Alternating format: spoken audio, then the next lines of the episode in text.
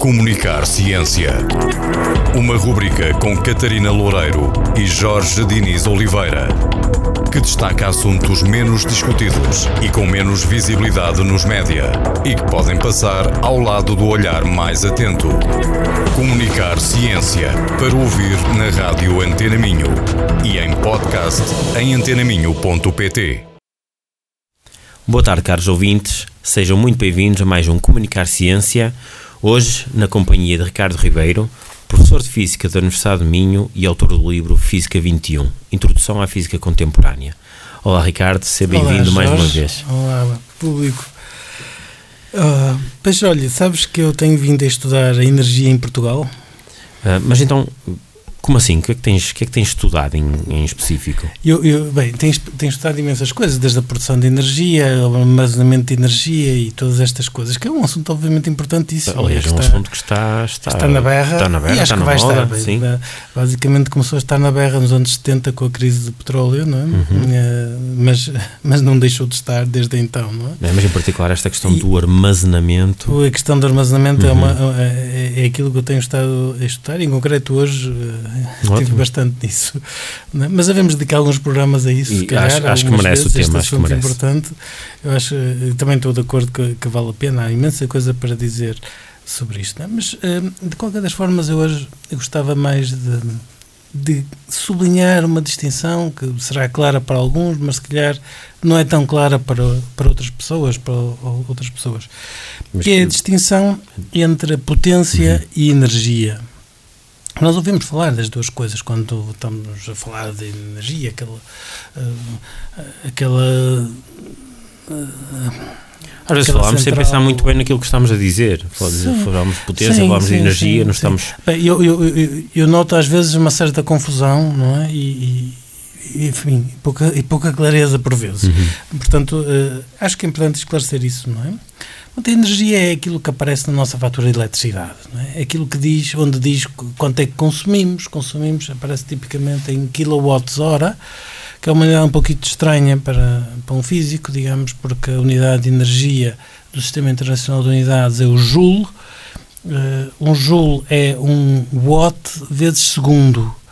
Portanto, aqui nós estamos a falar em kilowatts, que é milhares de Uhum. watts, vezes hora, não é? Portanto, em vez de um segundo, hora. Portanto, é uma unidade muito maior, mas mais adequada para, para, para a nossa dimensão de. do Seria difícil de dia-a-dia. compreender em joules. Em juros seria um número muito, muito Uhum. maior e, portanto, enfim, é mais difícil de lidar. Portanto, fa- faz algum sentido, apesar de tudo. Portanto, é aí onde aparece kilowatt-hora, eh, é, isso é a energia que nós gastamos e que nós pagamos também. Uhum. Quer dizer, portanto, é uma coisa importante saber. Enquanto que a potência é quanto é que nós gastamos por unidade de tempo. Isso mete-se em watts ou kilowatts ou megawatts, conforme agora é, eh, se estamos com milhões ou milhares, não é, o Uhum. que quer que seja. não é? Portanto, quanto é que nós, se nós, por exemplo, essa, essa energia que nós temos na nossa fatura de eletricidade, se nós gastamos aquilo tudo num segundo, pois isso, eh, isso é muita potência. é? Gastamos eh, toda aquela energia num instante tão pequeno como um segundo. Agora, gastamos aquela energia em 30 dias, pois isso é pouca potência. é? Portanto, aquilo não é, é pouca energia. Portanto, no fundo, a potência é a velocidade com que a energia passa, por assim dizer. Agora, claro que essa velocidade tem consequências, não- é indiferente. E, mas já agora, que consequências é que estamos a falar? É que há, bom, há, há sistemas que não aguentam transferências de energia muito grandes em, em pouco tempo. Eh, Todos nós gostaríamos de ter um carro que carregasse todas as suas baterias completamente em poucos segundos. Isso era fantástico, não é?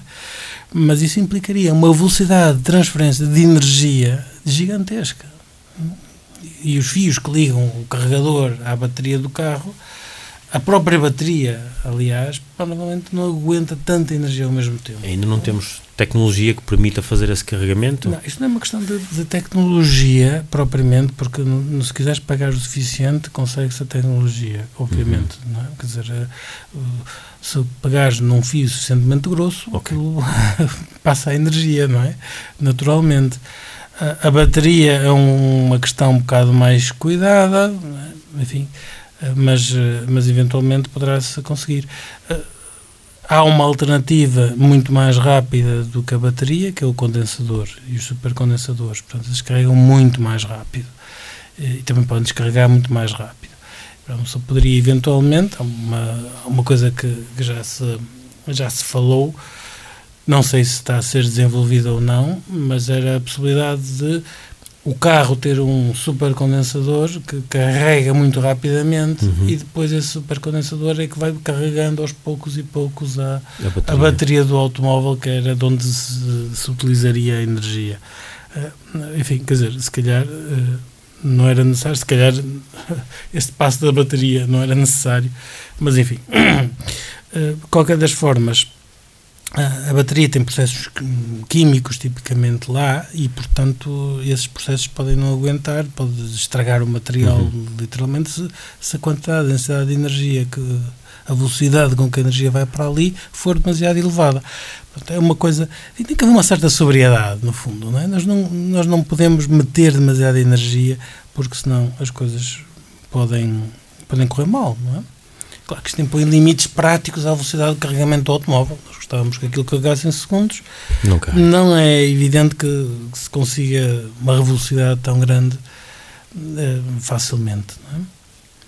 Pronto, quer dizer, eh, ou seja, não, não importa é só ter energia, só ter não é? energia não é? é? preciso ver a que taxa é que nós a conseguimos usar. Uh, há um exemplo que também é dessa familiar para muitos ouvintes, que se nós temos um carro a subir uma rampa inclinada, ele precisa de muita energia em pouco tempo. Uhum. Precisa daquela energia para subir, mas ali, naquele, naqueles segundos em que está a fazer a subida. Ou seja, precisa de muita potência. Se fizer uma viagem longa em terreno plano, se calhar precisa da mesma energia, mas é distribuída por muito mais tempo é? e, portanto, menos, menos potência. potência. E nós sabemos que os carros têm mais potência, têm menos potência se conseguirem uh, subir uh, mais depressa, uhum. com, mais, com mais facilidade. É? nós até podemos ter pouca energia e ter muita potência. Portanto, são, são duas coisas diferentes, porque no fundo a energia é a energia, a quantidade de energia que nós temos, a potência é a velocidade com que nós a, a, a despachamos, digamos, a, a, usamos. Eu, há uns anos atrás, fazia um, umas experiências de evaporação de um material cerâmico com um laser no laboratório do Departamento de Física. Uh, uma coisa engraçada, bastante interessante e bastante avançada também. O laser é um laser pulsado. Pulsado quer dizer que uh, manda impulsos de luz uns 10 por segundo. Já agora, deixa-me só, antes de continuar a explicação, qual era o objetivo? Havia um. um sim, claro que havia objetivos. Sim, mas, é? mas, qual era esse objetivo? Ou seja, qual, o que é que pretendias o objetivo determinar? não era dar cabo da cerâmica. Exato. Objetivo... Nem era fazer pratos indestrutíveis, nem, nem. Não, eh, o objetivo era evaporar aquele material e depositá-lo num substrato. Hum. Não é? Para depois, eh, hum, nesse substrato, ter um dispositivo eh, óptico. Não é? Portanto, um dispositivo eletroóptico, mais propriamente. Uhum. Ah, portanto, quer dizer, é uma, ah, quando nós temos um circuito integrado, por exemplo, aquilo que se faz é que evapora-se material ou deposita-se material em camadas e depois vai-se fazendo uns, um, que se chama patterning, portanto, um, um, cortando, desenhando lá circuitos, hum, cortando, é? no fundo, o, o o depósito de material que nós fizemos, esta superfície, esta camadazinha muito fininha, uhum. depois pomos outras camadas por cima e vamos cortando e pondo, etc. É? Portanto, quer dizer, e, essas, e há muitas técnicas de deposição para, para fazer isso.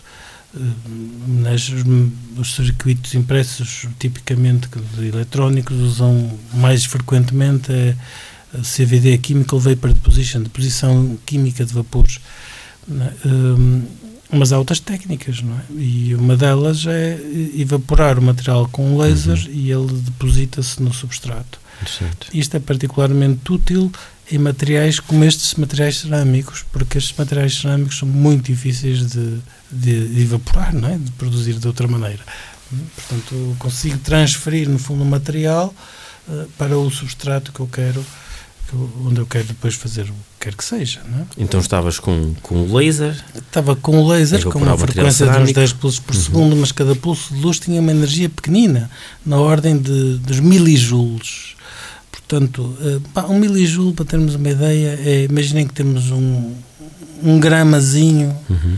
De qualquer coisa, açúcar, por exemplo, e largamos 10 centímetros de altura. A energia que tem esse grãozinho é a energia de, um, de mais ou menos um milijoule. Portanto, é muito pouquinho, não é? No entanto, a duração daquele pulso era de 15 milionésimos de milissegundo. Portanto, não é? milésimo de milésimo de milésimo de segundo. Portanto, a potência, aquela quantidade de energia era ínfima, mas era entregue, digamos, ao material num tempo ainda mais ínfimo do que muitíssimo mais ínfimo uhum. do, que, do que a quantidade de energia. E o resultado é que a potência era elevadíssima.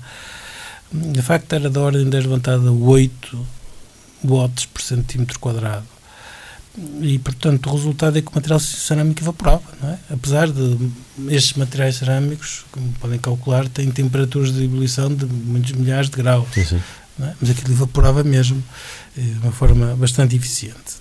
É? Então, então lá está, não é só ter energia, é também a taxa que conseguimos disponibilizar. Sim, claro, é? e também a, a qualidade da energia é outro aspecto que nós já vemos falando, se calhar, noutra sim, altura, sim. porque é, é muito importante eh, perceber que não basta ter energia, não só é necessário esta taxa com que nós a entregamos, com que nós a disponibilizamos ou usamos, mas também que há um outro conceito que é a qualidade da energia. Nós podemos ter muita energia e ela não servir para nada, basicamente. Fiquei curioso e fica marcado para uma outra conversa. Ok. Obrigado, Ricardo. Hoje à volta da energia e da potência e vemos-nos em breve. Obrigado a quem nos ouve e até para a semana. Até para a semana. Comunicar Ciência. Uma rubrica com Catarina Loureiro e Jorge Diniz Oliveira, que destaca assuntos menos discutidos e com menos visibilidade nos média e que podem passar ao lado do olhar mais atento. Comunicar Ciência para ouvir na rádio Antena Minho e em podcast em antenaminho.pt.